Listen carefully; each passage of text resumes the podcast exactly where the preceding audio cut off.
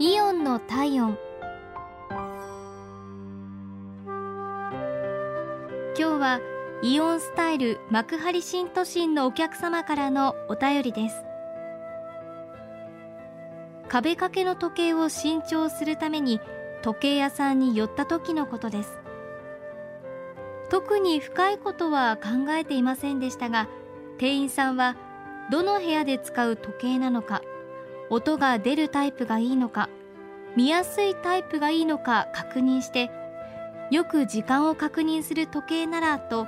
数字も大きく針もメモリも見やすい時計を勧めてくださいました。大して高くない時計の購入だったのにとても丁寧な対応をしてくれましたのでずっと気になっていた手持ちの時計の修理の相談もしてみました。思い出の時計でしたが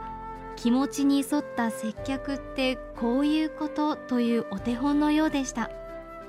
本当にありがとうございました。